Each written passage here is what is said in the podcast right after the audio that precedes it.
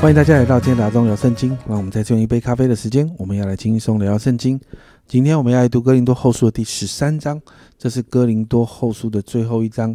读完这一章，其实哥林多前后书这个书信也就读完了。那这一章也算是保罗对哥林多教会最后的劝勉。在一到三节，保罗对哥林多教会提出个警告。保罗声明啊，他要按照基督的原则来处理哥林多教会中犯罪的信徒。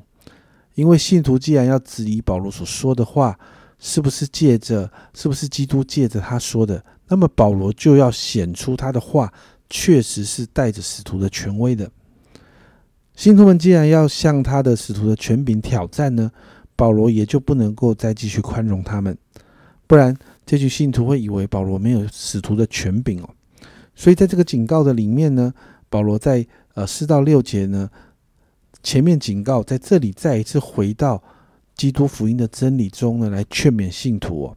保罗谈到耶稣十字架上付的代价，谈到神的大能，谈到依靠神可以经历神的大能，并且提醒信徒啊，要省察自己内心对主的信心有没有耶稣基督在我们的里面。保罗提到，他期待信徒们都是真实有信心、能够经历考验的人哦。因此，保罗为着信徒们祈求。祷告他们一件恶事都不要做，因为身为主的门徒哦，不能抵挡真理，只能选在，只能选择在跟真理站在同一边呐。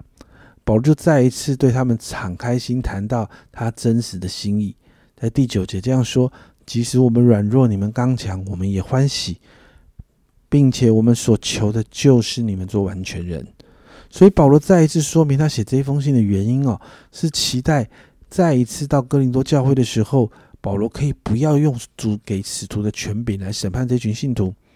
保罗谈到啊，使徒的权柄是为了造就人，不是要败坏信徒的。最后十一到十四节是末了的话，保罗鼓励信徒们要喜乐，要做完全人，要同心合意，要彼此和睦，彼此圣洁。最后祝福信徒在十四节，愿主耶稣基督的恩惠、神的慈爱、圣灵的感动常与。你们众人同在这一节，其实就是每一次在教会主日结束之后，许多牧者都会为信徒祝福祷告的经文。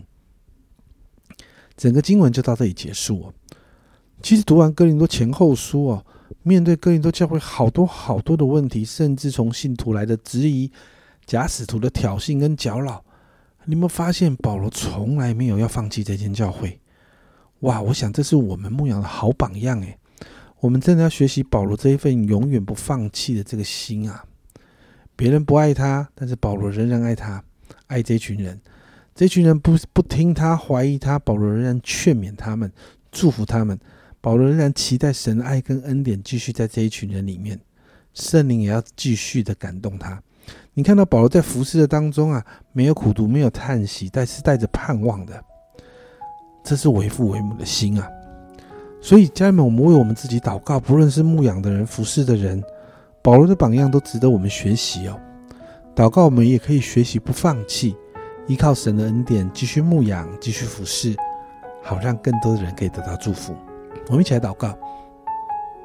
主啊，今天我们看见保罗的榜样啊，主啊，主啊，真是主啊，他面对哥林多教会里面好多的问题，主啊，保罗带着勇敢去面对。